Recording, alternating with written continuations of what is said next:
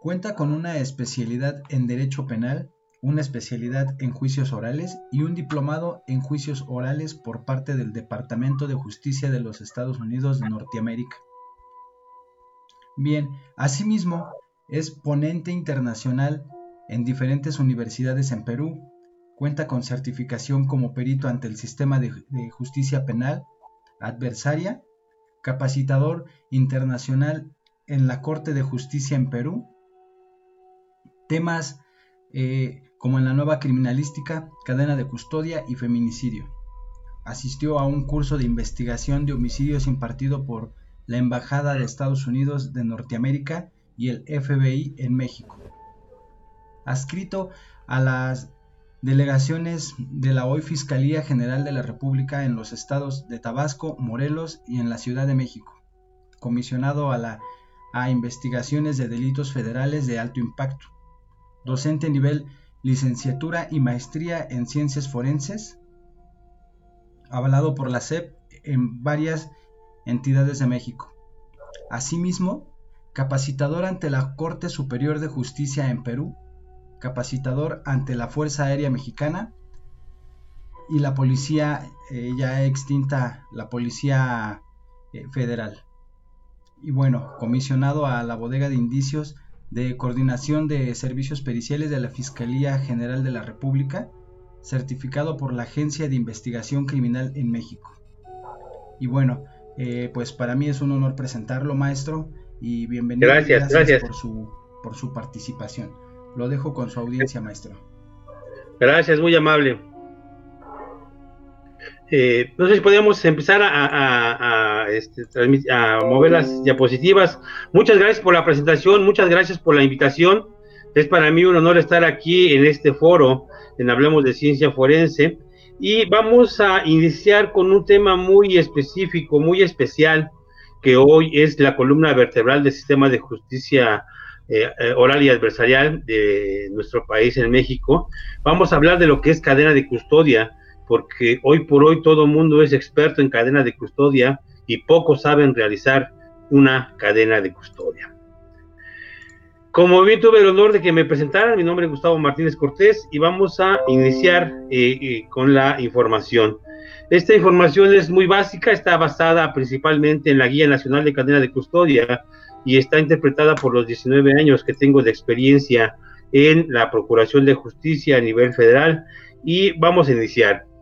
Bueno, tenemos que eh, el noviembre, en este, en el 18 de junio de 2018 hubo un cambio en el sistema de justicia penal en nuestro país, en México, y el 18 de junio se publicó en el Diario Oficial de la Federación el decreto por el cual se reforman y adicionan diversas disposiciones de la Constitución Política de los Estados Unidos Mexicanos para poder establecer un sistema penal acusatorio. El 8 de octubre de 2013 se publicó en el Diario Oficial de la Federación en México la reforma a la fracción de primera del de eh, inciso C del artículo 73 de la Constitución Política de los Estados Unidos Mexicanos, por lo cual se eh, facultó al Congreso de la Unión para expedir una legislación única en materia procedimental de mecanismos alternativos y de solución de controversias y de ejecución de penas que rugirá a nivel federal y a nivel foro común. Y es así en esta serie de cambios que hubo a raíz de la propuesta de reforma del 2008, que el 5 de marzo de 2014 se publicó en el Diario Oficial de la Federación el decreto por el cual se expide el Código Nacional de Procedimientos Penales. Ese que derogó el Código Federal de ese al que eh, este código derogó al Código Federal de Procedimientos Penales y a los códigos de procedimientos penales de los estados y este el Código Nacional desde entonces desde el 5 de marzo rige a nivel nacional en el Foro Común y en el Foro Federal. De igual manera, eh, en atención a los cambios, se hizo el Código Federal de Procedimientos, el Código de Procedimientos Penales para el servicio militar. También ellos tienen un Código de Procedimientos Penales. Este cambio fue, muy importante porque se, estableció de una manera muy pronta lo que es las normas que han de observarse en la investigación, el procesamiento y la sanción de eh, eh, en toda la República, en el foro común y en el foro federal, de lo que serán los delitos. Esta reforma eh, no solamente implicó un cambio en el, en el marco normativo, sino también la reconfiguración de la organización y funcionamiento de muchas instituciones relacionadas con la impartición y procuración de justicia. Entre ellas, las encargadas de la investigación forense, los llamados servicios periciales. Que hay que decirlo, ¿eh? Hay que decirlo con sus palabras. Se solicitó que se capacitaran los peritos, se solicitó que se capacitaran policías y ministerios públicos, pero no se capacitaron jueces, no se capacitaron eh, eh, jefes de los servicios periciales y muchos de ellos siguen siendo jefes con la visión del sistema anterior en un sistema de procuración de justicia que ya cambió a partir del 8 eh, de junio de 2018. Para Pompeyo y López Orozco en el 2014, las ciencias forenses son un conjunto de disciplinas, un, conjunto de disciplinas que eh, son muy importantes, eh, cuyo objeto común es el de la materialización de la prueba para los efectos judiciales durante, mediante la metodología científica. Es decir, cualquier ciencia, y yo hoy me atrevo a decir que también técnica, se convierte en forense en el momento de que participa en un procedimiento judicial. Pero, ¿qué es forense? todo mundo habla de cuestiones forenses y pocos saben qué es forense. Hoy por hoy yo he tenido la oportunidad de capacitar en muchos lugares y les pregunto qué es forense y no saben. Pero todo mundo es perito forense, ni los, ni los capacitadores me pueden dar la explicación qué es forense.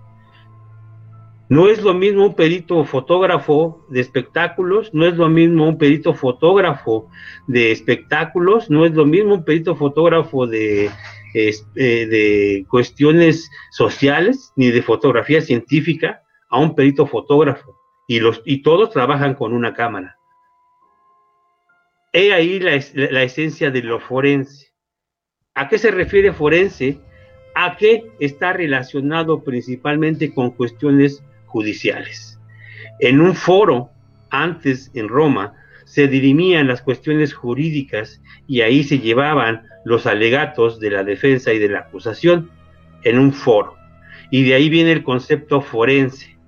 Entonces, si ustedes escuchan criminal, este, si escuchan biología y escuchan biología forense, la biología forense es una eh, rama que fue donada por la biología para auxiliar a los órganos procuradores de justicia.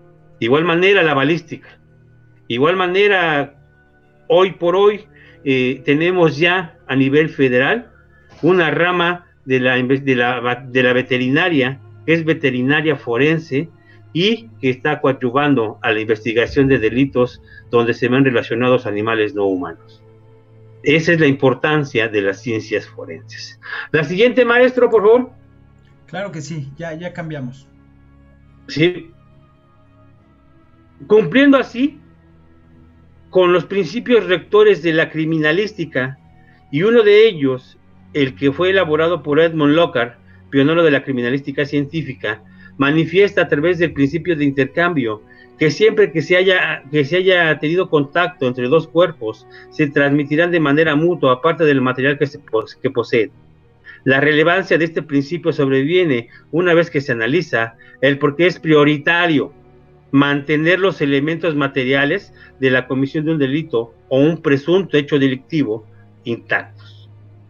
Toda vez que a través de ellos se podrá determinar mediante el uso de técnicas y de procesamiento el grado de participación de una persona en la realización de determinada acción delictual. Y es aquí donde iniciamos entonces con el tema de cadena de custodia. Hoy por hoy, eh, dijera el, presidente de la Suprema Corte de Justicia que nos hizo el favor de clausurar el primer Congreso Internacional de la eh, Academia Moralense de Ciencias Forenses, donde soy presidente, el doctor eh, Guillermo Lizárraga, el presidente de la Suprema Corte de Justicia de Perú, dijo algo muy importante, que dentro de lo malo hay algo bueno que se asoma. Y, ese, y hoy es puesto. El que estemos unidos y platicando, y ustedes viéndome y escuchándome mediante una función eh, a distancia. Esto trae muchas cosas, ¿por qué? Porque podemos manipular, y podemos, perdón, no, manipular, podemos llevar y traer información de una manera más rápida desde el otro lado del mundo en segundos. Ese es el caso. Pero también hay que ver que hay cosas malas. Eh, ahora que estuvimos en lo más eh, grave de la pandemia, su servidor eh, se inscribió a un curso de cadena de custodia muchas cosas erróneas, muchas cosas que no tienen que ver con la realidad, como la fotografía que tienen ustedes ahí, la fotografía en fondo negro, donde está una persona ofertando un curso de cadena de custodia, 450 pesos, y tiene un cuchillo con algo que semeja ser sangre dentro de una bolsa de plástico a esta bolsa de plástico que no es el embalaje idóneo, le hace falta su etiqueta y le hace falta su sellado. Veamos cómo estamos ofertando cursos que son carentes de realidad. La fotografía del medio, tenemos hasta tres modelos, porque esos no son peritos, los peritos no somos así de delgados, o trabajamos para la Procuración de Justicia y desayunamos a las 12 de la noche, comemos a las 6 de la mañana y cenamos a las 3 de la tarde.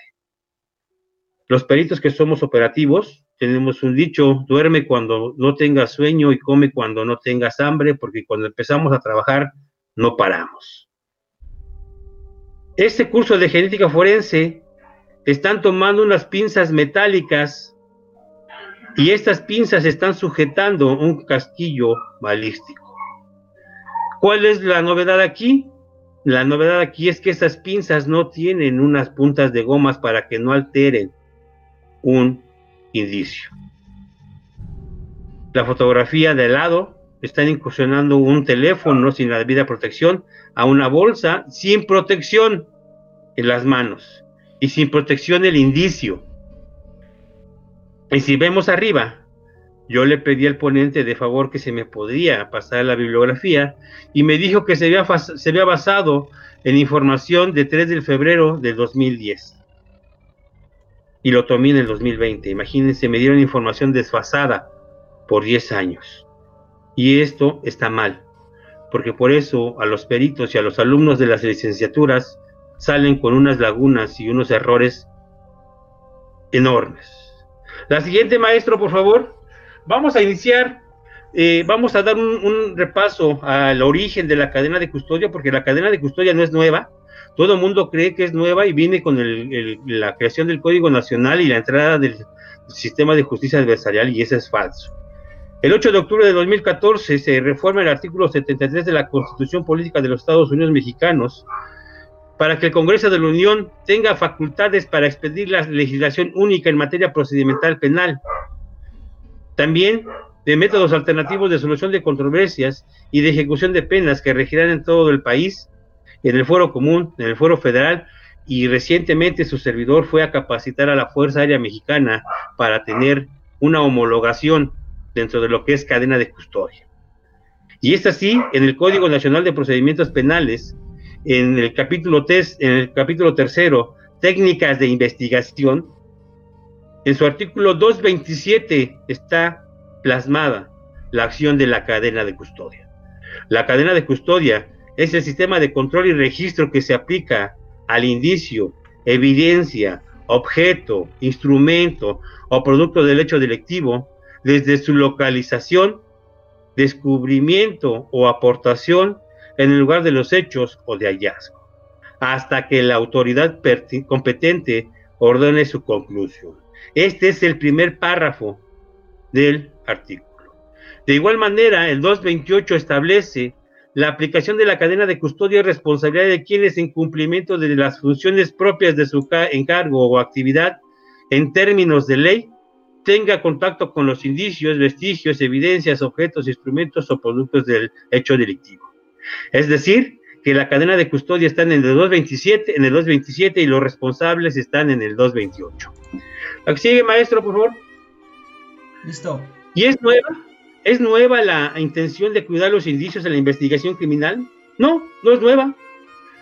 En el derogado Código eh, Federal de Procedimientos Penales, el 181 nos refería a 123 bis, 123 bis, ter, quarter, quintus, y estos en conjunto referían que eh, se debería de establecer un manejo de los, eh, adecuado de los indicios, de los instrumentos, objetos o instrumentos del delito, además de una obligación de incorporar un registro de que contenga la identificación de todos los servidores públicos que intervengan en la cadena.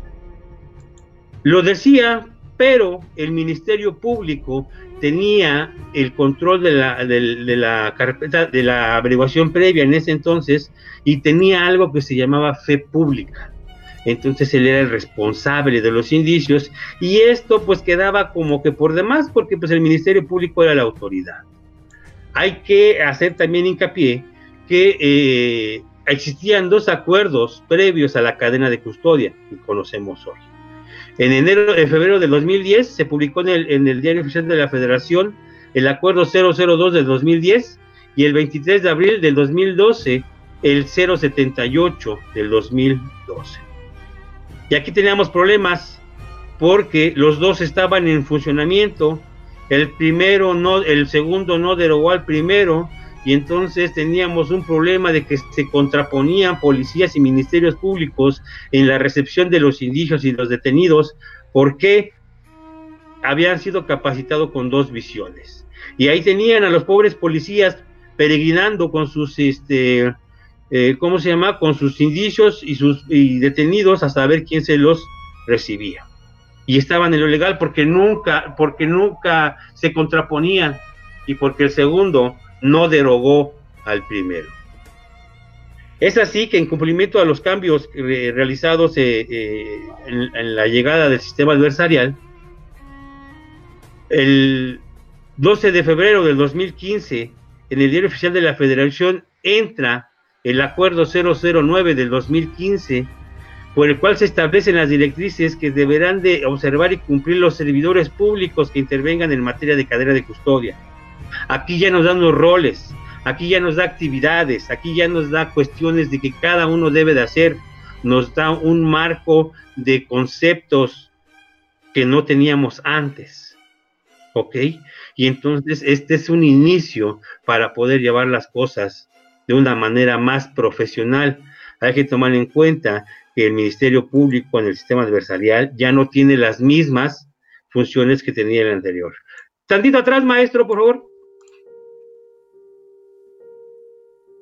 ¿Ok? Entonces era muy importante llegar al acuerdo 009 y ya nos da lineamientos. Ahora sí, la siguiente, por favor.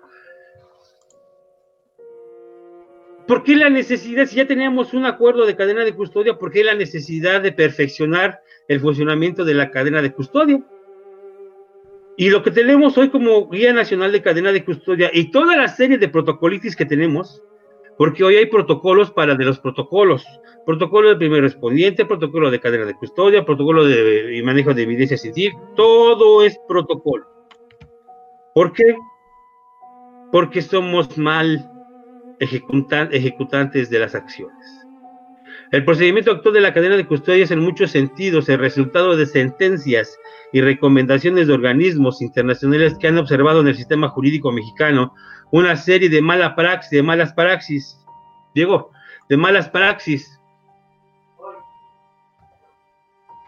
En lo que se refiere al manejo de los indicios y con la entrada en función del acuerdo 009 se busca dejar conecta mi computadora porque se, me está apagando. Eh, que deja eh, que busca dejar eh, atrás esos cómo se llama esos esas malas prácticas y de igual manera perfeccionarlas ok perfeccionarse con la guía nacional de cadena de custodia eh, es muy importante que eh, si son de México, busquen el acuerdo 009 del 2015 y tengan a la mano la guía nacional de cadena de custodia que es lo que hoy eh, vamos a trabajar. Referé yo la, importancia que tiene, que tiene hoy que estemos todos eh, conectados por este sistema de plataformas a nivel mundial. Y yo les pregunto, ¿qué es globalización? Globalización es lo que estamos haciendo ahorita. Todos tenemos un teléfono smartphone en nuestras manos, una tablet, todos tenemos eh, eh, aparatos, aparatos telefónicos que funcionan con aplicaciones. Pocos de ustedes tendrán un teléfono análogo de esos de, botón que tenías que apretar antes, sin funciones de WhatsApp, sin funciones de, aplicaciones. ¿Ok? Ah, Globalización es que tengamos lo que tiene todo el país, saber lo que sabe todos los países y hacer lo que hacen todos los países.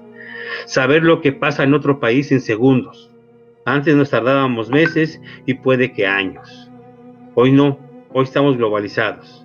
Para cuestiones jurídicas es eh, decir que se hagan las cuestiones de investigación de delitos como se hacen en otros países en consecuencia de la firma y ratificación de los tratados internacionales de los cuales México es parte. ¿Y quién fue una de las principales, una de las eh, instituciones que nos dio eh, recomendaciones? La ONU, que tiene una oficina que se llama eh, contra la droga y el delito, hace mención que es necesaria la preservación y manejo adecuado de todos los objetos relacionados con el delito y guardar esta información de forma objetiva y fidedigna sobre los hechos de una investigación. ¿Qué pasaba antes? La siguiente, maestro, por favor. ¿Qué pasaba antes? Que llegaba la policía municipal y ellos hacían una información, tenían una información. Llegaba la policía del estado y como no se llevaba la del estado con los de la municipal, no le daban información. Y cuando la información eh, y la policía federal o la policía de la Procuraduría General de la República llegaba a hacer la investigación, pues ni, municipales ni estatales les daban información y teníamos que iniciar nuevamente las investigaciones. De igual manera, hace mención que la cadena de custodia es el mecanismo adecuado para realizar lo antes descrito mediante, y quiero por favor que se graben esto, estas palabras, trazabilidad y continuidad. La ONU define a la cadena de custodia como la documentación cronológica y minuciosa de las pruebas materiales y tiene como objetivo garantizar la trazabilidad y continuidad de las pruebas materiales desde su localización en la escena del delito. Ellos dicen escena del delito, nosotros no tenemos que decir escena del crimen, la escena del crimen no existe en nuestro país porque en nuestro país no se cometen crímenes, en nuestro país se cometen delitos. Tan es así que tenemos la definición de que el delito es la acción o la omisión. No tenemos crímenes, omisión o acción. ¿Ok? Entonces, hasta la sala del tribunal.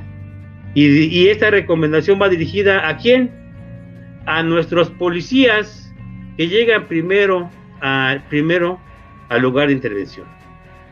¿Sí? A esos llamados primeros respondientes policías ¿no? Esos que todo el mundo critican, que se duermen, que no hacen nada, ¿no?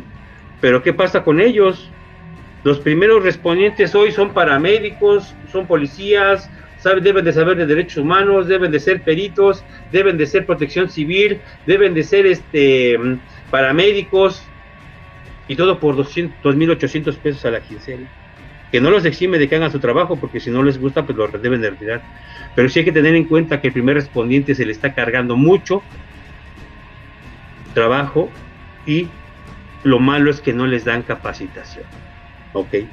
¿Quién fue otra institución que nos hizo una recomendación? Bueno, el Estado mexicano, la Corte Interamericana de Derechos Humanos, emitió en el 2009 y en el 2010 eh, dos sentencias contra el Estado mexicano por los casos de los feminicidios uno, eh, todos conocidos, eh, el, estado de Chihuahua, el llamado caso de las muertas de Juárez, y otro caso, el Fernández Ortega, una indígena guerrerense que fue abusada sexualmente por elementos de la eh, Secretaría de Defensa Nacional. Estas dos recomendaciones, al menos en conjunto, dicen que la mala preservación del lugar de los hechos, de los indicios y de todo lo relacionado con la realización de los actos directivos no se llevaron a cabo con los estándares internacionales como lo son. Fíjense bien lo que no hacíamos. No recuperábamos y no preservábamos los medios probatorios. No había una protección mediante el acordonamiento. Y si hoy ustedes son abogados de la defensa y no se saben los conceptos de acordonamiento, están igual de mal capacitados que los policías porque en la Guía Nacional de Cadena de Custodia viene el concepto de acordonamiento. No había los eh, medios adecuados de fijación, ¿ok? No había una documentación del lugar y de los indicios. No había una relación de los vehículos en el lugar de los hechos y de los testigos mediante el llenado de formularios, lo que hoy se llama IPH. No lo hacíamos y eso fue un motivo de una recomendación. La siguiente, maestro, por favor.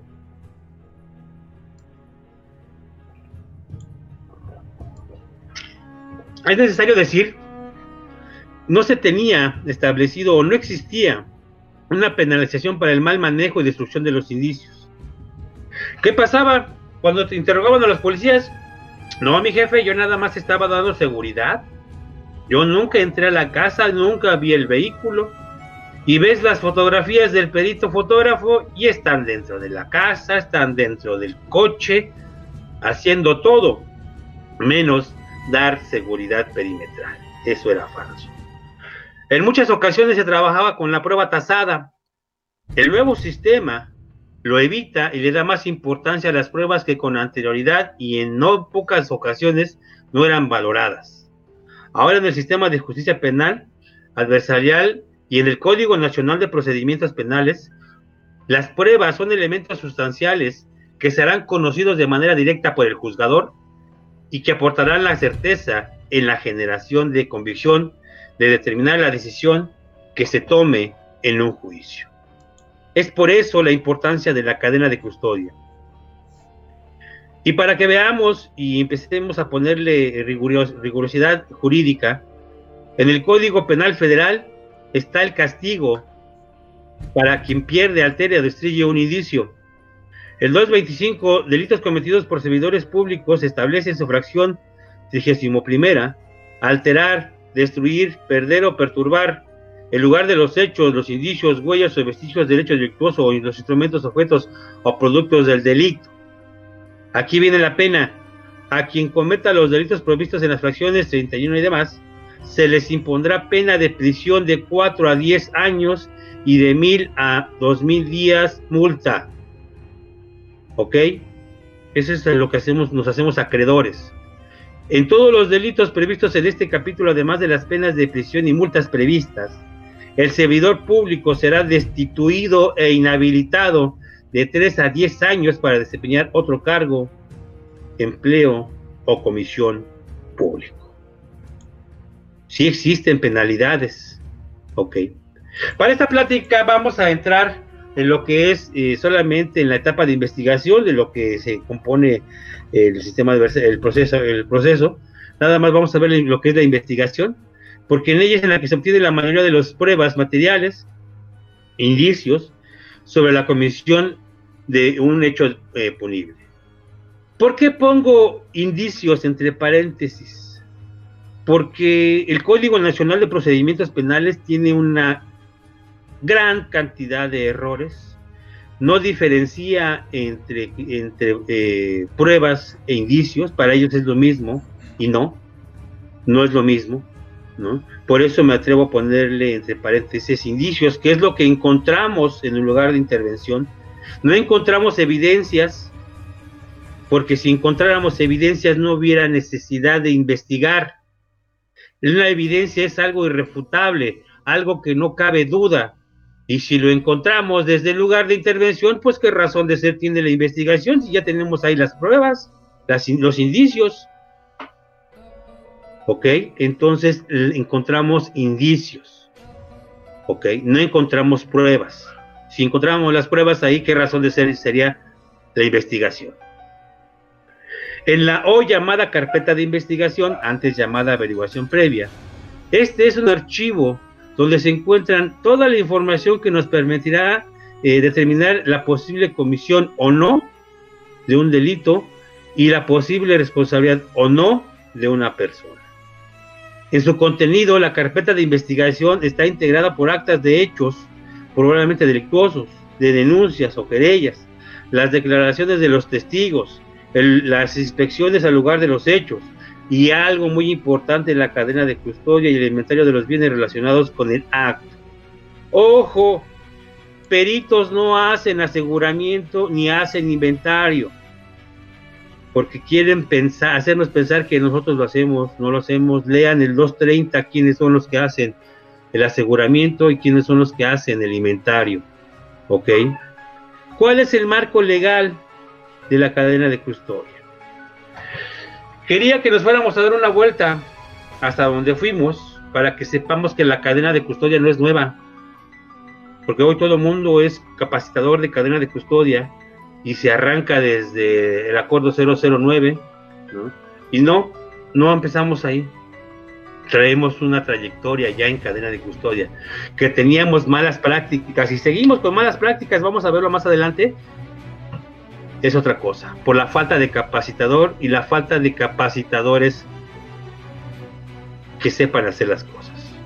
El marco legal de la Guía Nacional de Cadena de Custodia está en la Constitución Política de los Estados Unidos Mexicanos, el Código Nacional de Procedimientos Penales, el Acuerdo 009 del 2015, que ya había dicho, y, dentro de él están inmersos el 2 del 10 y el 78 del 12, la Guía Nacional de Cadena de Custodia, la Ley General de Seguridad Pública, Ley General del Sistema de Seguridad Pública, y hay que leerse el artículo 25 fracción eh, eh, vigésima, que habla de promover la homologación de criterios para la regulación e instrumentación de la cadena de custodia de los indicios, hechos o vestigios del hecho delictuoso y de los instrumentos, objetos o productos del delito. Muchos dicen es que no podemos utilizar los formatos del 009 y del 2000 y los formatos de la Guía Nacional de Cadena de Custodia. Falso. El artículo 40, fracción eh, onceava, nos dice utilizar los protocolos de investigación y de cadena de custodia adoptados por las instituciones de seguridad pública. ¿Lo podemos hacer? Sí. Solo es cuestión de leer. ¿Cuál es el objetivo general de la Guía Nacional de Cadena de Custodia, mis queridos amigos? Pues es garantizar algo que se llama mismidad y autenticidad. Porque ¿qué pasaba antes? Encontrábamos un arma de fuego, ¿no? Un arma de fuego, este, calibre 9 milímetros, Pietro Beretta, y cuando llegaba a servicios periciales era una calibre 22, si es que llegaba, o llegaba una de diablos. Ok. Ojo, no hay pistolas escuadras. Las pistolas escuadras solamente las, las escuadras solamente las manejan los albañiles, los ingenieros y los modistas y cuando estábamos en la primaria en el juego de geometría. Son armas de fuego tipo pistola, tipo revólver o eh, tipo pluma, ¿no? hay diferentes, pero tipo escuadra no hay. Muy importante saber la mismidad y la autenticidad. Esa es la razón de ser de la cadena de custodia. Señores abogados, la cadena de custodia no es un medio de prueba, no es una prueba tampoco. Es un medio por el cual se le da legalidad a un indicio. ¿Ok? Los indicios o elementos materiales probatorios mediante actividad de control y elaboración de registros que demuestren nuevamente continuidad y trazabilidad de la cadena de custodia, con el fin de incorporarles como medio de prueba en el proceso penal. Hoy no podemos llegar a un juicio oral y sacar de la mano un medio de prueba. Hay formas, hay formas de cómo incorporar un objeto a la carpeta de investigación. No salen, ¿eh? Como margaritas y eh, no salen del sombrero. Eso es querer sorprender y no se vale. Los objetivos específicos. Ojo, muy importante, a mí me tocó cuando estuve en la, en la bodega de indicios, Guanajuato llegaba con su propio este, formato, la Ciudad de México, la Ciudad de México llegaba con su propio formato. Y vean lo que dice, objetos específicos, homologar las actuaciones de las policías, de todas las policías que hay en nuestro país, porque tenemos 255.025 policías. Tenemos que homologar con la Secretaría de Defensa, con la Secretaría Marina, los servicios periciales de los tres fueros, del fuero común, del fuero federal y del fuero militar, en cadena de custodia. Hoy tenemos que trabajar con la guía, con la este, Guardia Nacional. No saben, no saben estos señores, yo no sé quién está engañando al señor presidente con que son superpolicías educados en la Sûreté de Francia. Falso. Los capacitadores de la Guardia Nacional no saben. Y para abogados eso es muy bueno porque van a tener mucho trabajo. ¿Cuál es algo muy importante en la Guía Nacional de Cadena de Custodia? Establecer tramos de control entre las policías, las Fuerzas Armadas y los servicios especiales durante la cadena de custodia. Todo mundo le tiene miedo a la cadena de custodia. ¿eh? Yo no firmo. Ah, no, yo no, yo nomás vine a ver. Yo, yo no me lo llevo porque tengo que firmar. Me voy a meter en problemas. Sí, si te vas a meter en problemas si no sabes hacer las cosas bien. Ya vimos que son cuántos, de 4 a 10 años de prisión. Sí, es un problema, es una responsabilidad. Su servidor llenaba cerca de 100, caden de 100 cadenas diarias. Y es una responsabilidad lo que me hizo experto en ver todos los errores que se cometen hasta hace cinco meses. Ok. ¿Quiénes son los destinatarios de la Guía Nacional de la Cadena de Custodia? Escuchen bien, está dirigida a los elementos de las instituciones de las Fuerzas Armadas, a las instituciones de la Procuración de Justicia y de Seguridad Pública, de los tres órdenes de gobierno, a los servidores públicos que en cumplimiento de sus funciones u obligaciones propias de su encargo o actividad en términos de la normatividad vigente tengan contacto con el indicio o elemento material probatorio, evidencia, objeto, instrumento o producto del hecho directivo y por el cual debe de mantener la integridad de los mismos para llevar a cabo la mismidad y la autenticidad. Es muy importante esta situación. La siguiente, maestro, gracias. ¿Cómo se inicia una cadena de custodia? Muy fácil.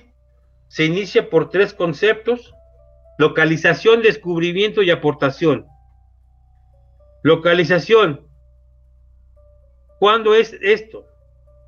Cuando se interviene mediante la petición de un policía en una técnica de investigación denominada cateo, que están contempladas en el artículo 252 del Código Nacional de Procedimientos Penales, mis queridos abogados y peritos. Cuando hacemos todo el procedimiento de búsqueda, localización de los indicios. Cuando es descubrimiento, cuando con el policía vamos a una inspección y en esa inspección encontramos elementos de otro delito que no íbamos a que era el motivo de la inspección, se realiza una cadena de custodia. O aportación, cuando un particular incorpora un objeto, una imagen, algo a la carpeta de investigación, el policía de investigación realiza una entrevista y él es el que inicia la cadena de custodia. No, no es, es sacar un medio de un indicio de, de la manga y decir aquí tenemos esto debe tener un, razonamiento para la incorporación a la carpeta de investigación mediante una cadena de custodia. La siguiente, maestro.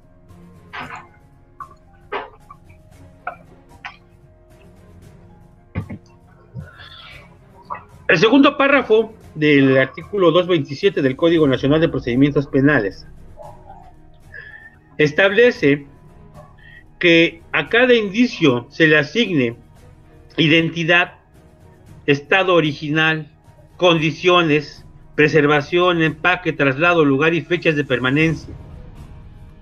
y los cambios de cada custodia que hayan realizado, nombre e identificación de todas las personas que hayan estado en contacto con los elementos. También plantea los responsables, además de que hace mención que los procedimientos de alteración son motivos y de ser intencionada, causas de responsabilidad para el servidor público. ¿Por qué? Porque la trazabilidad y la continuidad permiten detectar en qué parte de la cadena de custodia un indicio o material probatorio pudo haberse suscitado su pérdida, alteración, destrucción o contaminación, como lo veremos adelante con los formatos. ¿Y cuál es la, secuencia, la secuencia de los indicios? Un indicio, como lo vimos, se genera por el tercer principio de la criminalística, el del intercambio. ¿Cuándo? Cuando se comete un hecho que la ley considera como un delito. De esta manera, se inicia la procuración y la perdón, se inicia la investigación criminal cuando viene o se consuma algo que se llama noticia criminal. La noticia criminal es la que la sociedad le hace a la autoridad para activar el sistema de investigación de un posible hecho delictivo. Inicia con la llegada del primer respondiente, el cual tiene como función principal a la llegada de un, eh, de un lugar, primero, preservar su integridad. Yo difiero mucho con las personas que dicen es que lleven a cuidar a los indicios. Sí, pero si van a llegar a una persona, un lugar donde hay gente armadas, quien dice ese tipo, ese tipo de opiniones es gente que nunca ha estado en un operativo, nunca ha estado en un cateo y nunca ha sido operativo. Y ve las cuestiones desde un, desde un escritorio. Y desde un escritorio, pues todos somos expertos. Lo que primero tiene que hacer el primer respondiente es salvaguardar su integridad, cubrirse las manos por si va a tocar algo. Y una vez que está totalmente seguro, acordonar el lugar de intervención, esperar a que lleguen esos seres divinos tocados por Dios llamados peritos para que hagan el procesamiento del lugar de intervención. Ok, una vez que hacen este, este procesamiento, que lo vamos a ver más adelante, se inicia la cadena de custodia. En sí, tantito maestro, tantito atrás, la cadena de custodia, ¿qué es? Es una serie de acciones que son responsabilidad de muchos participantes, que deben de estar actualizados en muchos temas y que están en contacto con los indicios, desde su localización, descubrimiento o aportación hasta que la autoridad ordene su conclusión. Nosotros hemos querido dar cursos de cadena de custodia a muchos municipios y nos dicen, no, es que ya lo tomaron en el 2005, lo tomaron en el 2008, como si la evolución de la comisión de los delitos no sucediera. Y eso, eso es un gran problema para la procuración y la investigación de delitos. ¿Cómo se inicia las, cómo iniciamos la cadena de custodia, sus etapas? Empezamos primero, ya que tenemos el lugar acordonado, con una observación. El perito debe de observar lo que, lo que acordonó el policía. Debe de hacer una observación después. Ok. Debe observar hay una diferencia enorme entre localizar, entre observar, perdón, y buscar. Observar es lo que tenemos superficialmente. Y buscar es cuando ya utilizamos una de las técnicas de búsqueda de la criminalística.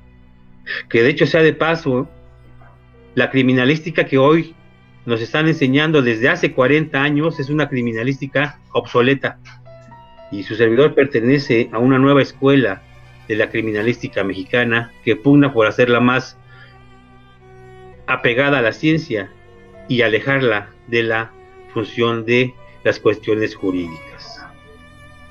Se hacen con las técnicas propias de, búsqueda, las que sabemos y de las que se han escrito poco, por cierto, de criba, eh, punto a punto, exocéntrica, endocéntrica, este, franjas, sectores, esas. ¿Qué sigue después de que ya los localizamos, los buscamos con una técnica? Los identificamos. Para esto, desde el primer respondiente hasta este momento, se está realizando una actividad, una actividad que se llama documentación o documentando o se está documentando toda la investigación. ¿Cómo se documenta? De manera fotográfica, de manera videográfica, escrita, se documenta de manera este, con un molde, moldeable, con planimetría. Y si ustedes buscan en la Guía Nacional de Cadena de Custodia, viene el concepto de documentar y ustedes, abogados, cuando quieran interrogar a un policía, a un perito, deben de saberse el concepto ustedes para poder evidenciar la falta de capacitación del perito del policía al no saber lo que es documentar. Una vez que se está documentando, el, atrás, maestro, atrás el, perito debe de utilizar sacar su brújula, unos ya traen, ya está una aplicación en su teléfono celular y este nos dice coordenadas, dónde está el norte, dónde está el sur, posicionan, se posicionan, eh, sacan su identificador. Los identificadores son unas este, cartones doblados, ¿no? A razón de tener una identificación, son amarillos, pero no todos son identificadores este, forenses, eso también hay que decirlo falta de técnica ahí. La identificación se puede hacer con letras de la A a la Z, con números del 1 al infinito. Pueden ser combinados, sí, la metodología dice que puede ser alfanumérica, siempre y cuando sean consecutivos y, y tomando en consideración las características de los indicios. Entonces podemos tener indicios biológicos con letras e indicios no biológicos con números. ¿Ok? Ya los tenemos. Después de esta identificación, tenemos la documentación que ya se ha venido realizando desde la entrada del perito criminalista y el, atrás de él viene el perito fotógrafo. Hay procuradurías donde no hay para, para contratar peritos, por desgracia, esto hay que decirlo también, eh, el sistema de justicia adversarial es hipócrita con los servicios periciales, porque por un lado dice que los servicios periciales son la columna vertebral de la investigación y por otro lado no hay plazas para peritos. Las universidades no, no dan eh, convenios, no hay convenios de las universidades con las procuradurías para que tengan las eh, procuradurías un departamento de criminología y las eh, oficinas y las eh, los municipios no tienen también un departamento de criminología para el estudio y la prevención del delito. Hay que decirlo con sus palabras.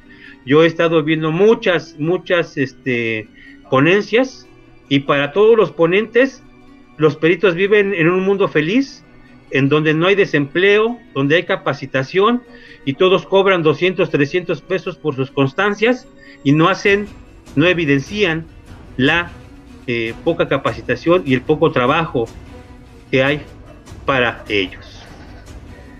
La documentación se hace desde que empezamos hasta que terminamos, ¿ok? Y pueden buscar ustedes el concepto de documentación en, eh, en, en, la Guía Nacional de Cadena de Custodia, se los voy a leer. ¿Qué es documentación, Perito? Obviamente van a, si usted es un perito que está en interrogatorio, va a tener que referir esto. Documentación es el registro fidedigno de la condición que guardan lugares, personas, objetos, instrumentos, indicios, objetos, materiales probatorios en el lugar de intervención. Si su perito le dice cosa contraria, ese perito no sabe.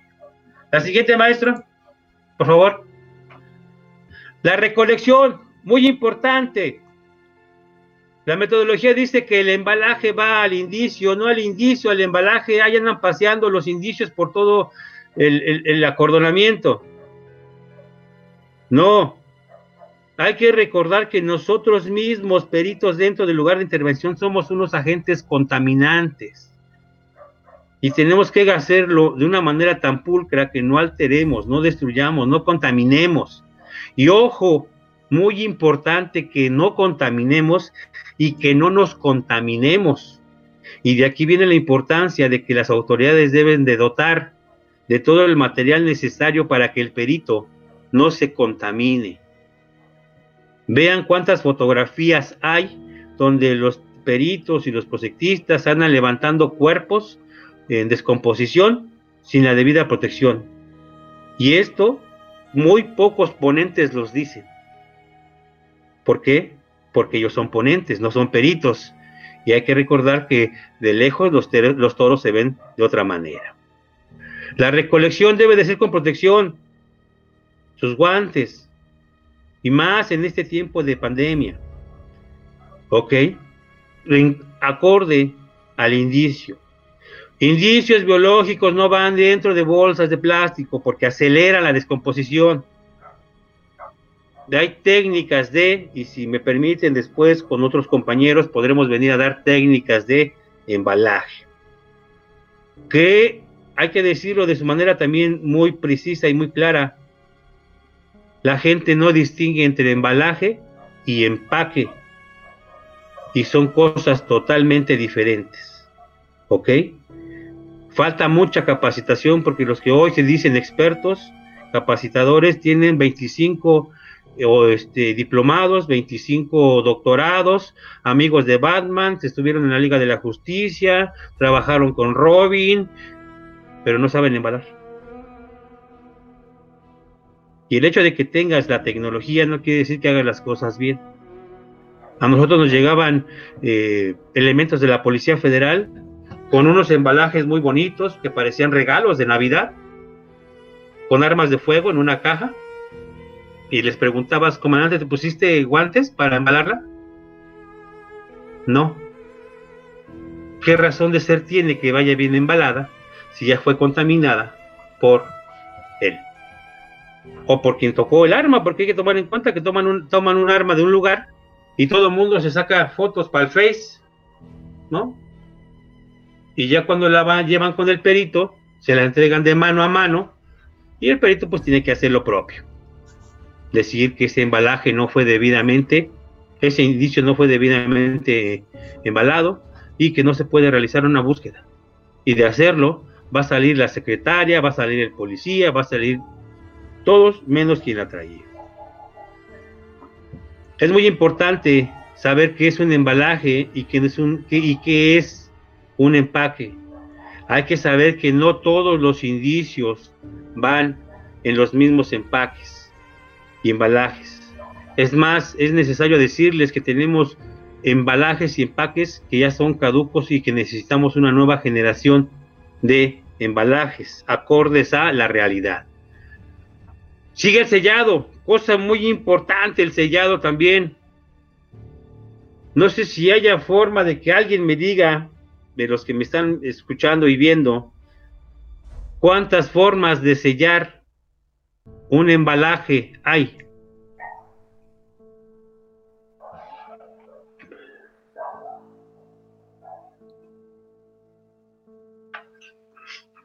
Creo que no, ¿verdad, maestro? No, nadie es el momento, maestro. No, nadie es el momento, maestro. Bueno, perfecto. Pues hay dos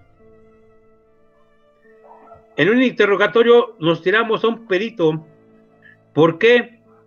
Porque le hicieron esa pregunta, perito, ¿cuántas formas de sellar, cuántas formas de sellar un embalaje hay, perito? Y nos dijo muchas. Y la siguiente pregunta de la que hicimos fue, dígamelas todas. Se puso nervioso, se enojó, y ahí te das cuenta cuando el perito es carente de técnicas de litigación porque no son las mismas técnicas de litigación para abogados que para peritos y policías. Hoy por hoy, toda la capacitación en el sistema de justicia adversarial está hecha para abogados.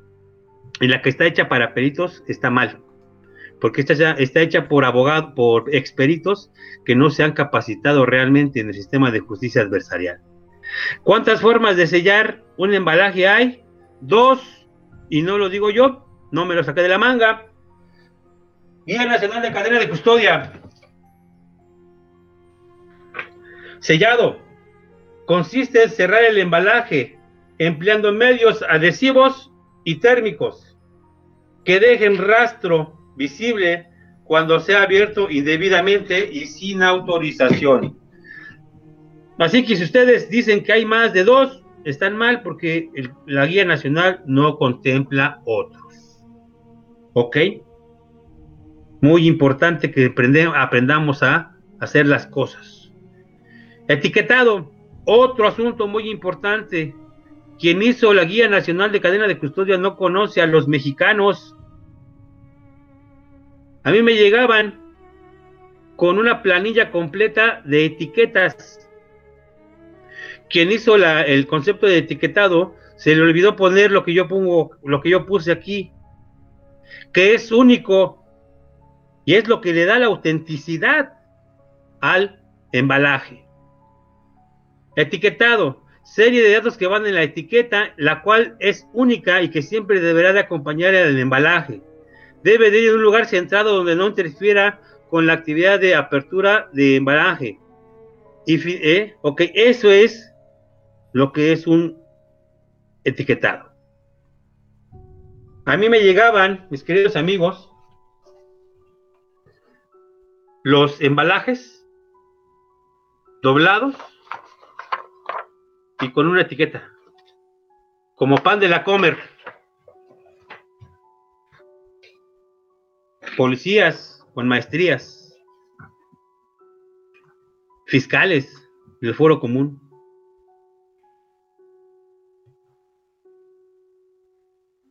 Vamos a hacer una etiqueta. La siguiente, maestro, por favor. Esta es una etiqueta. Yo quería que aparecieran, no aparecen punto por punto, ¿verdad, maestro? ¿Están convertidas a Word, a PDF? Así es, maestro. Así es, maestro. Ok, está bien, está bien. Yo creo que así pesa menos. Bueno, la idea de que aparecieran este, clic por clic, pero está bien. Esa es como debe de ir llenada una etiqueta. Carpeta de investigación, folio con el que trabajan los peritos, la fecha, la hora, una breve descripción de lo que estamos viendo, mis queridos peritos, más los criminalistas. ¿Por qué? Porque dicen un arma de fuego marca Pietro Beretta con este eh, número de matrícula 151627 o giro este Destroxum ¿Él es el perito en balística? ¿No? ¿Él sabe que es un arma de fuego? ¿La disparó? ¿La detonó? Eso le compete al perito en balística. Un teléfono entre paréntesis, entre comillas, Samsung. Yo no sé si es Samsung. Ahí se lee Samsung. ¿Quién me debe de dar esa información técnica y específica el perito en informática o telecomunicaciones, dependiendo. No yo. Yo solamente lo estoy viendo. Frasco de plástico, material sintético color blanco. Tal vez las medidas. Pero yo no sé de polímeros, eso lo tiene que hacer alguien. Identificación de cómo estaba en el lugar de intervención, ¿ok? Eh, identificación que dieron el lugar de intervención, iniciales y firma. La siguiente, maestro. La siguiente hay que pasarla, es la misma, es, otra igual, porque vamos a tener un ejercicio rato. Ok. Una vez que ya se realizó el procesamiento, los indicios son entregados al policía de investigación quien mediante protocolo de cadena de custodia debe de recibirlos, debe de entregar su formato de entrega-recepción y debe de llevarlos lo antes posible a los laboratorios de servicios periciales o a una bodega de indicios o donde el perito haya dado su indicación, su recomendación. ¿Ok? Tenemos hoy, eh, en este curso que les dije que tomé de cadena de custodia, el ponente decía que era policía facultado para traslado. ¿Y no? La Guía Nacional de Cadena de Custodia contempla un nuevo personaje que se llama personal facultado para el traslado. Principalmente son militares. ¿Por qué? Porque en ocasiones solamente son dos policías para hacer el traslado de los indicios. Y en el camino pues puede que se los quite. Cuando tienes un batallón del ejército o tienes personal militar. La defensa impugnaba por qué se les daba a ellos. Entonces, en la Guía Nacional de Cadena de Custodia, en una idea de perfeccionamiento, crea el personal facultado para traslado. Y si ellos durante su tramo de control dicen que ya es muy tarde para trasladarnos, nos vamos a una zona militar, nos resguardamos y mañana iniciamos.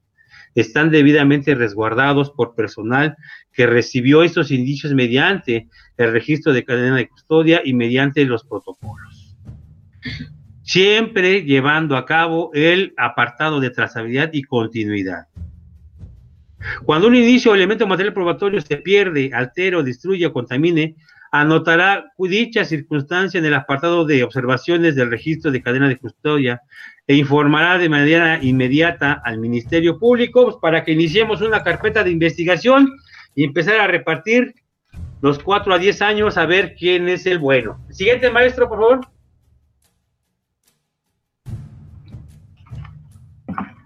Una vez que nuestros indicios ya están en los laboratorios de servicios periciales, el policía que traslada debe de eh, entregar al perito mediante el protocolo de cadena de custodia y llenando los formatos de trazabilidad y continuidad.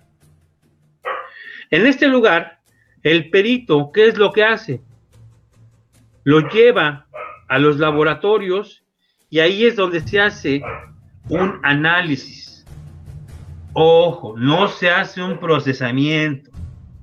El procesamiento ya se hizo en el lugar de intervención y solamente se hace una vez allá. Lo que se hace en los laboratorios son análisis de los indicios, los cuales llegaron a ellos mediante el protocolo de cadena de custodia y mediante el llenado del apartado de continuidad y trazabilidad. ¿Ok? Una vez que el perito hace su dictamen, regresa con el indicio debidamente embalado, ¿a dónde? A la bodega temporal de indicios. En la que yo estaba, en la bodega eh, temporal de indicios, estábamos una guardia de 24 horas, nunca descansaba, nunca, nunca se debió de haber quedado, se, quedaba sin un elemento la cadena, la bodega de indicios. Las 24 horas había, había personal facultado para recibir y para entregar. En atención a que muchos de los indicios están eh, sujetos a eh, cuestiones de trabajo con detenidos. Entonces no podemos esperar, si el perito se va a las 3 de la tarde y regresa hasta las 9 de la mañana del otro día, no podemos esperarlo. ¿Ok? Entonces el perito, una vez que concluye su dictamen, su informe, su requerimiento, va a la bodega temporal de indicios, entrega mediante registro de cadena de custodia. Espero que me vaya siguiendo los tramos de control, ¿ok? El perito entrega los indicios, cadena de custodia, llena el, el registro de cadena de custodia, llena el apartado de continuidad y trazabilidad y le firman su recibo entrega-recepción. En este lapso, le habla al policía que llevó el indicio y le dice, ya está su dictamen, ya está el indicio en la bodega temporal, cuando guste puede pasar por él. Estando en la bodega de indicios, hay un procedimiento y hay un protocolo de actuación dentro de la bodega temporal de indicios, donde su servidor está certificado por la Agencia de Investigación Criminal, para posicionar, registrar el indicio, fotografiar. Es todo un ritual, es todo un procedimiento que se le hace al indicio para salvaguardar su integridad y, y eh, mm, llevar a cabo su mismidad. Ok. Cuando el policía llega por su indicio a la bodega de indicios, nuevamente hay un procedimiento para entregarlo. Uno de ellos y el más, este, el, y el principal es que esté registrado en la cadena de custodia. Si no está registrado, no se le pueden entregar los indicios porque estamos faltando a lo que dice el Código Nacional. Una vez que se identifica, una vez que está dentro de eh, cadena de custodia, eh, se le saca una fotografía a su credencial junto con el dictamen y los indicios.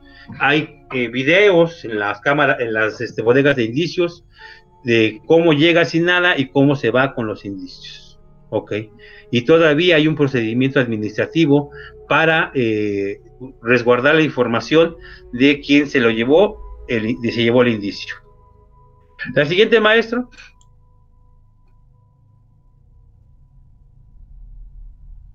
¿Qué pasa con ese indicio que se lleva el policía? Se lo lleva a una bodega general de indicios de la policía. Y aquí el eh, indicio espera su legal disposición. ¿Ok? Posiblemente ese indicio haya sido ofertado como medio de prueba y va a ser solicitado en un, en un juicio, en un juzgado, y el Ministerio Público solicitará a un propio, a un policía que se constituya la bodega general de indicios para que traslade el indicio marcado como número 3 dentro de la carpeta de investigación tal y que sea y que se constituya con el indicio en la sala 4 a las 9 de la mañana en el juicio oral de la carpeta de investigación, bla, bla, bla. Y eso hace.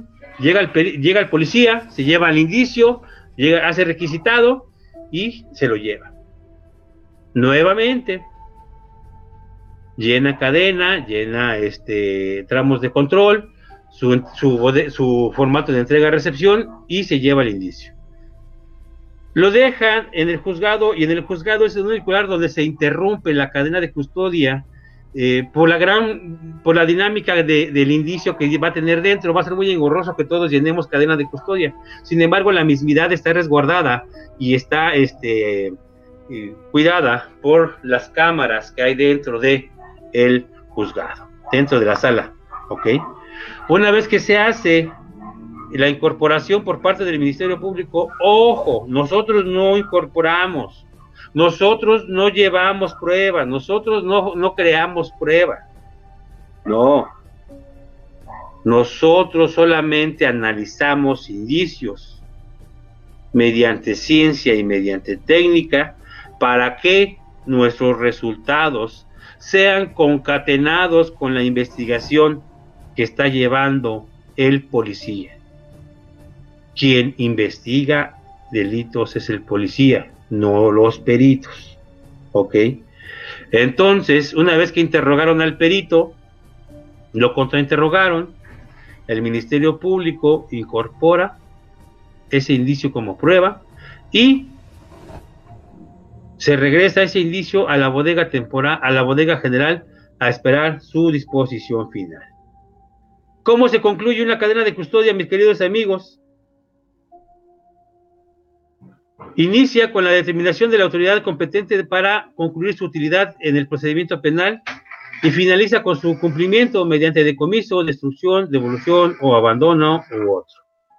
¿Cómo se concluye la cadena de custodia?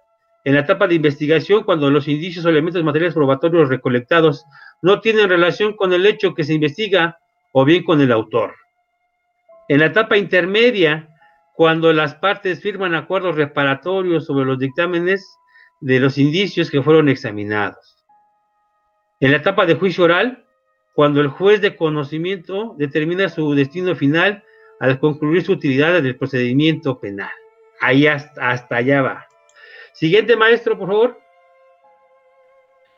Muy importante, muy importante, ya esto es algo que, se les da a muchos peritos y que hoy por hoy, déjenme decirles que me he dado cuenta. Primer respondiente no sabe hacer cadena de custodia, perito no sabe hacer cadena de custodia, fiscalía no le sabe a la cadena de custodia y lo que es triste, los abogados no se quieren capacitar en bodega de, en, cadena de custodia. ¿Y quieren saber algo peor todavía para que nos pongamos a llorar? En nuestro país, los jueces, los jueces dictan sentencias sin saber cadena de custodia y sin saber que los embalajes están mal.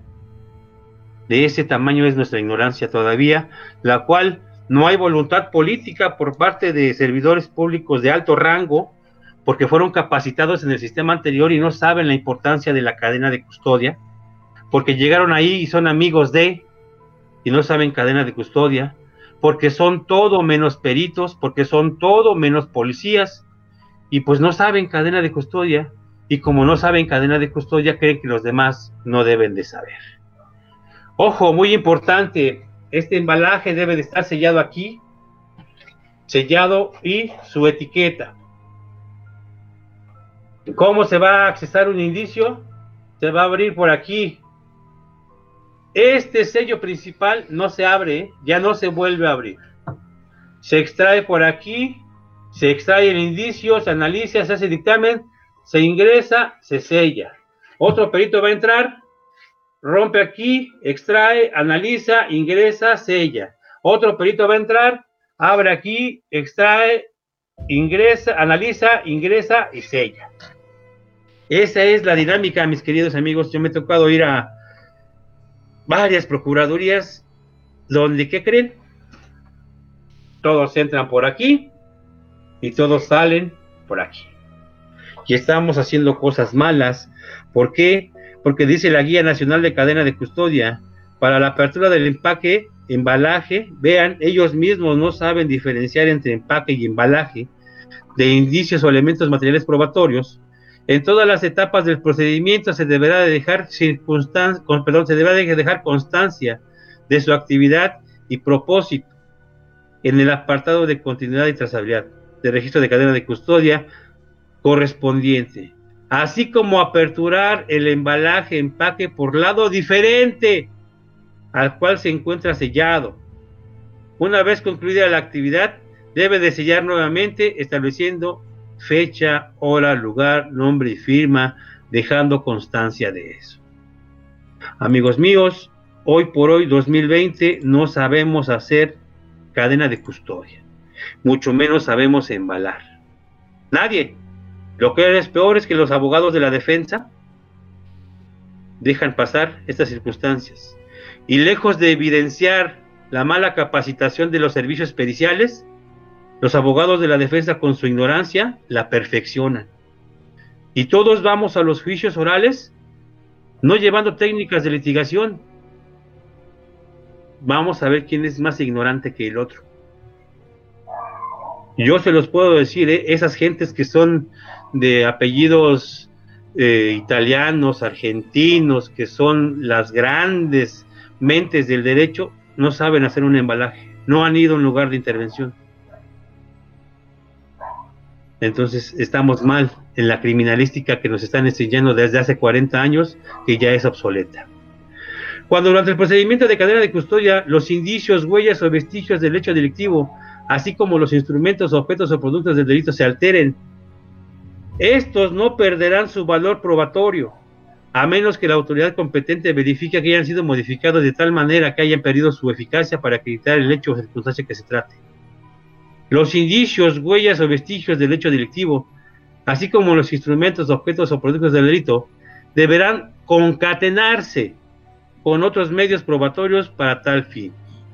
Lo anterior con independencia de la responsabilidad en la que pudieran incluir los servidores públicos por la inobservancia de este procedimiento. Ese es el segundo eh, párrafo del artículo 228 del Código Nacional de Procedimientos Penales. La siguiente, maestro.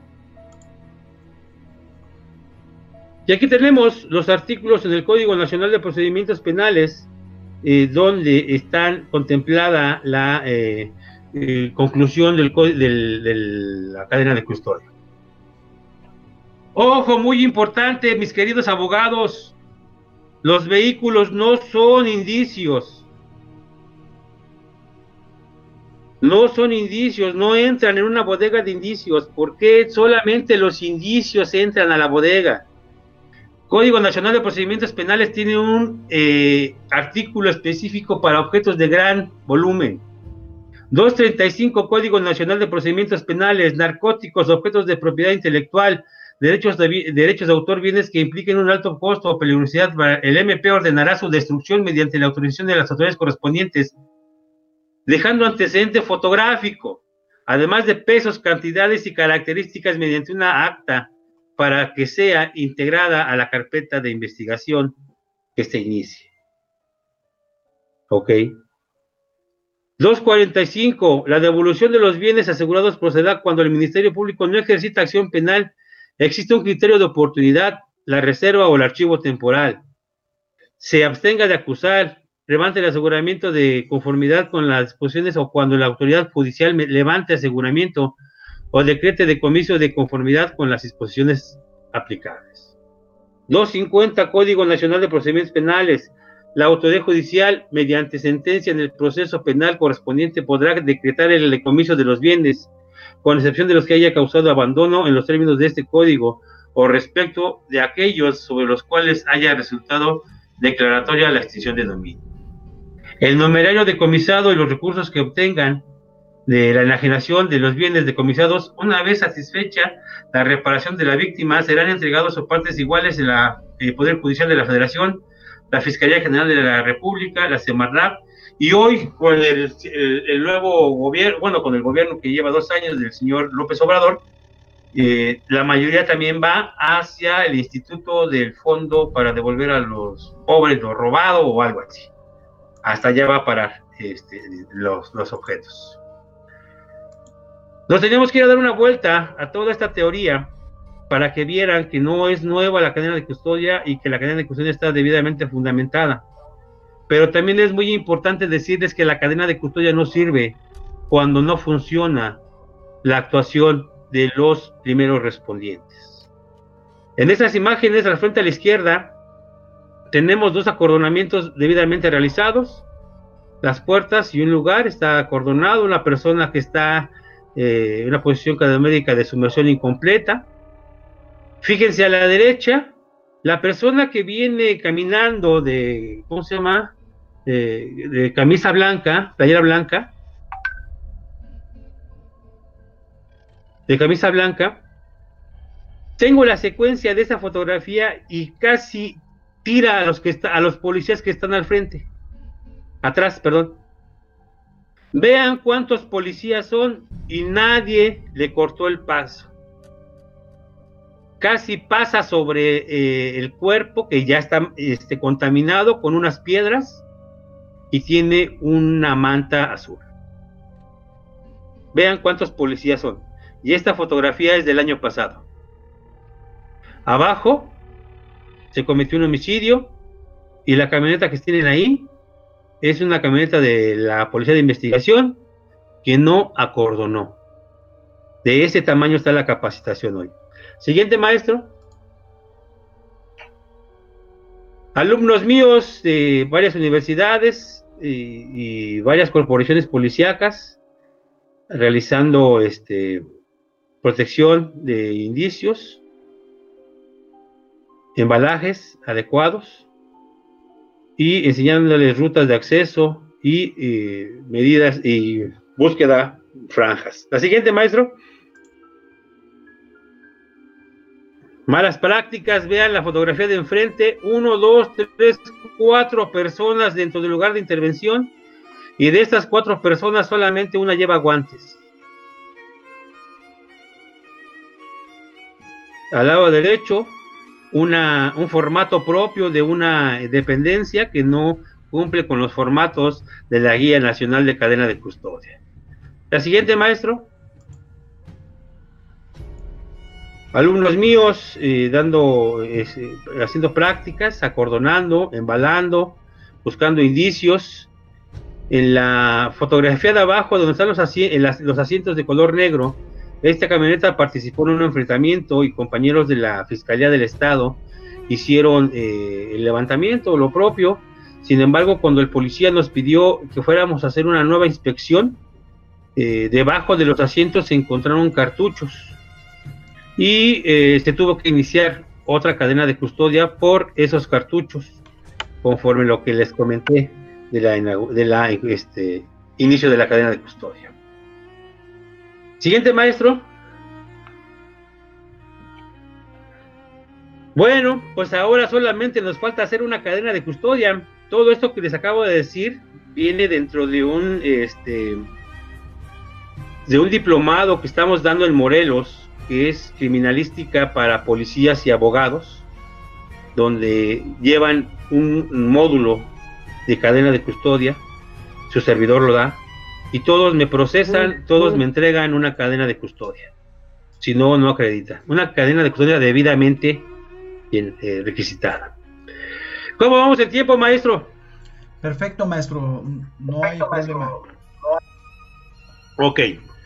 Rápido, vamos a hacer una cadena de custodia. Bueno, les voy a explicar una cadena de custodia. La siguiente, maestro.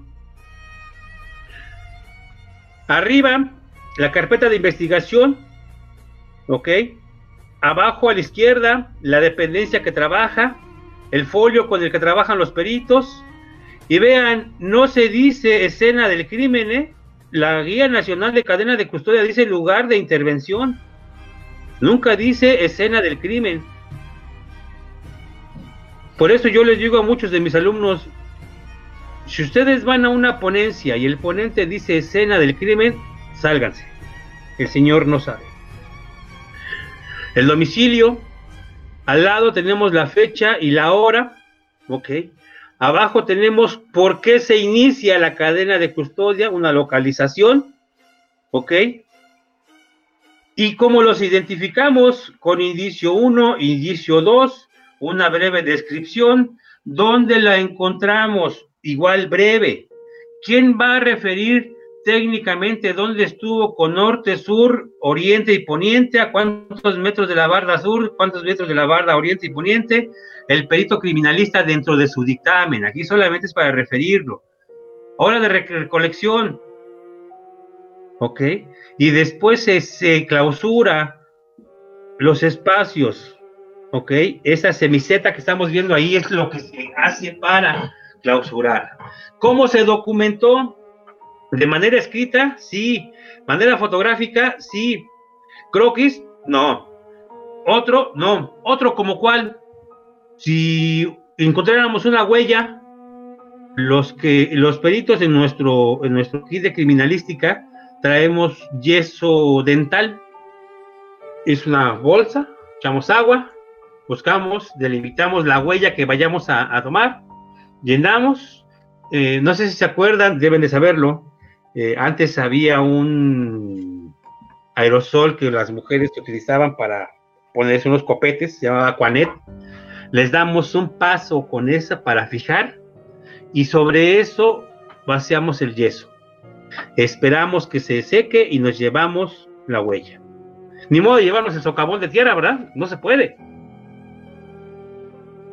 Es la forma de moldeado. Un croquis, si se puede. No hubo, no. ¿Cómo se recolectó? Solamente hay dos formas de recolectar manual y de manera instrumental. Ok. Este, este ejemplo se los puse así, uno y dos, en todo caso, para ejemplificar eh, manual y de manera instrumental. En este caso deben de ir los dos juntos el manual. ¿Por qué? Porque lo tomamos con las manos. Cuando se levanta un cartucho, o un, perdón, un casquillo de, un proyectil, de un, este, de un cartucho, se va a poner instrumental, sí, se iría en el de al lado con unas pinzas metálicas si quieren, pero con puntas cubiertas con coma, para no alterarlo. La siguiente, maestro.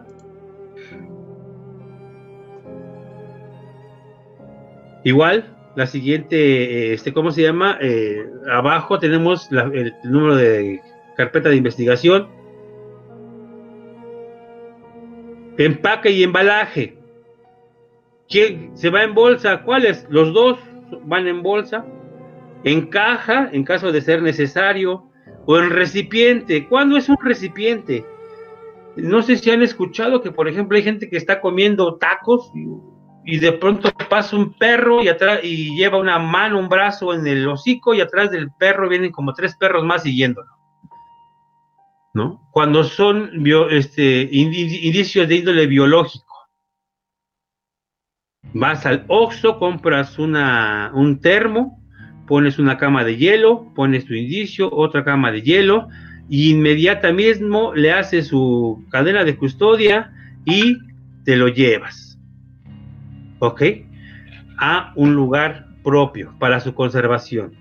Ese sería recipiente. Servidores públicos que intervienen, en este caso su servidor Gustavo Martínez Cortés, Fiscalía General de la Nación, perito criminalista, donde interviene en todo el procesamiento.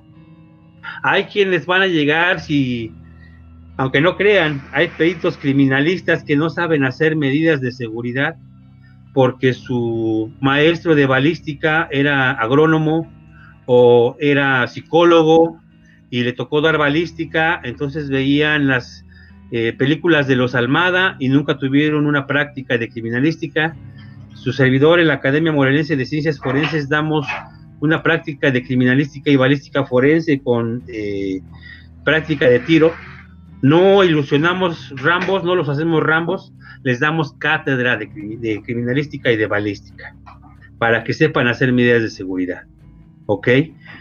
Por ejemplo, si el perito no supiera hacer medidas de seguridad, que es muy común, criminalistas, imagínense, pues pueden poner ahí este, Gustavo Martínez Cortés, capitán primero del ejército mexicano, etapa, medidas de seguridad y su firma. ¿Para qué? para que no vayan, los vayan a sorprender la defensa con una fotografía del militar manipulando el arma de fuego. Ok, es mejor relacionarlo desde aquí para desarmar a la defensa. Traslado, ¿cómo se trasladó? Ah, igual se clausura los espacios. ¿Cómo se trasladó? Marítimo, aéreo o terrestre. Aquí, ojo muy importante queridos amigos, fíjense que este apartado B del 6 nos valen 4 a 10 años de prisión. Se requiere condición especial para el traslado. Se pone sí, se pone no. En este caso no, porque son dos cuestiones, dos computadoras.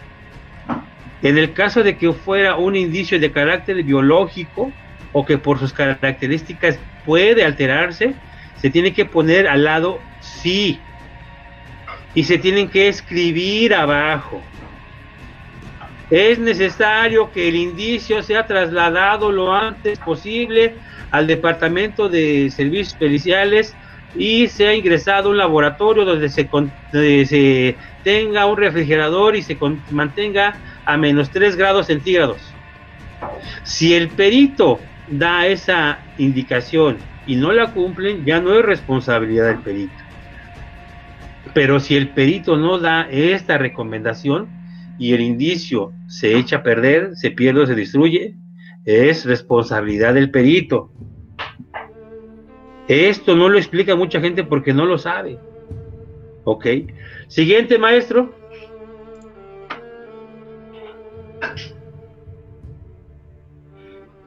Aquí tenemos el que yo les había dicho como 700 veces, continuidad y trazabilidad. Vean cómo al 5 de junio, ok, está, bueno, a la derecha, tenemos para, para este, ¿cómo se llama?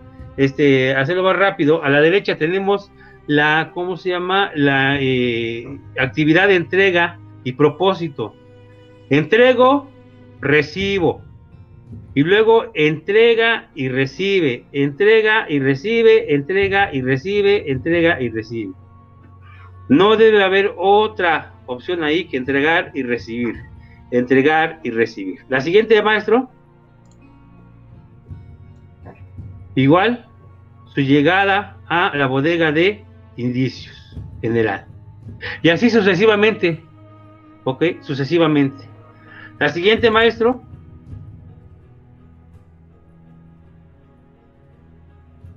Aquí tenemos lo que mis alumnos del, este, ¿cómo se llama? De la Fuerza Aérea le llamaron el formato 410.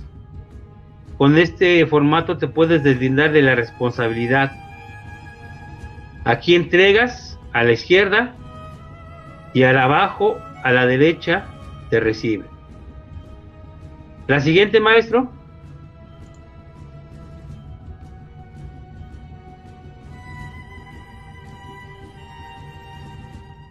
Abajo él entrega y le recibe. Ok, esta es la forma. La siguiente, maestro. Y ya para concluir, vean. Se está levantando un cartucho con pinzas de metal sin protección. Las dos, las dos escuelas tomaron la misma fotografía. La fotografía de la derecha los policías acordonaron muy bien, felicidades, pero están adentro ellos, están contaminando. Yo no sé quién les dijo que para acordonar deberían de estar ellos adentro. Dentro del lugar de intervención solamente deben de estar los peritos. Siguiente maestro. Vean, a esta persona le están quitando las cadenas de oro, una ejecución y atrás de la persona de gorra, atrás de la puerta, arriba, está un policía. ¿Ya lo vieron? La fotografía del medio. Una persona está metiendo un, una varilla por el cañón del arma de fuego. No hay medidas de seguridad. A la derecha, este es un embalaje original, real, de un indicio. ¿Cuántas formas de etiquetar les dije? De sellar. Dos. Adhesivas y térmicas. Y miren. Una hilera de grapas. Abajo, maestro. La siguiente. Igual manera, teléfono encendido en un embalaje. El policía dentro del lugar de intervención con los peritos. Falta de carácter y de instrucción técnica del perito. Ahí están contaminando el señor policía ese lugar. Tal vez de los cuatro y nadie lo sabe, los cuatro nadie, nadie le dijo y permiten que el policía esté en lugar de intervención. A la derecha, vean un arma de fuego, unos casquillos, pero ¿qué le falta a los casquillos, a los indicadores, esos este, números, cartoncillos con número? Les falta algo muy importante, les falta lo que se llama testigos métricos. La esencia del identificador es tener una dimensión de cuánto mide el indicio porque así solamente sabemos que es un el indicio número 2, pero no tenemos en un acercamiento la dimensión. Entonces esa es media información que tenemos. Esa es la realidad. Esa es la realidad. La siguiente, maestro.